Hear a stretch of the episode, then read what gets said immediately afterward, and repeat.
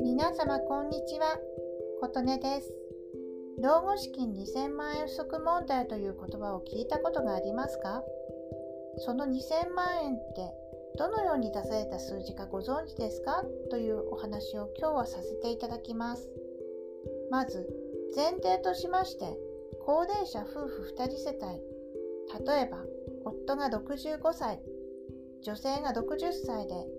30年間年金収入をメインとして生活をしていくと大丈夫でしょうか？というお話です。30年間住居費も含めた毎月の生活費を約26万5000円と想定しています。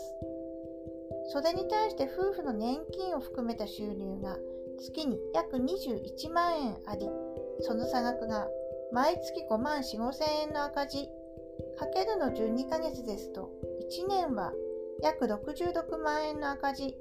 さらにかける30年だと約2000万円不足になるということです。とはいえ、ご自分に当てはめて考えていただきたいのですが、例えば持ち家がある場合ですと、果たして26万5千円もかかるのかなとか、その時になると年金が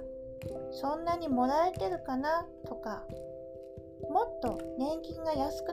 なっているかなということも考えられますそもそも毎月5万5千円ほど足りないのであれば現実的にはその分働いて収入を得られれば特に問題はないという考え方もできます夫婦2人ではなく単身の場合や資産や収入があるとまた話も変わってきます。畑仕事もしたいとなると食費ももうちょっと下がるんじゃないかなとか様々です。なので2000万足りないと言われると不安になったりするところではありますが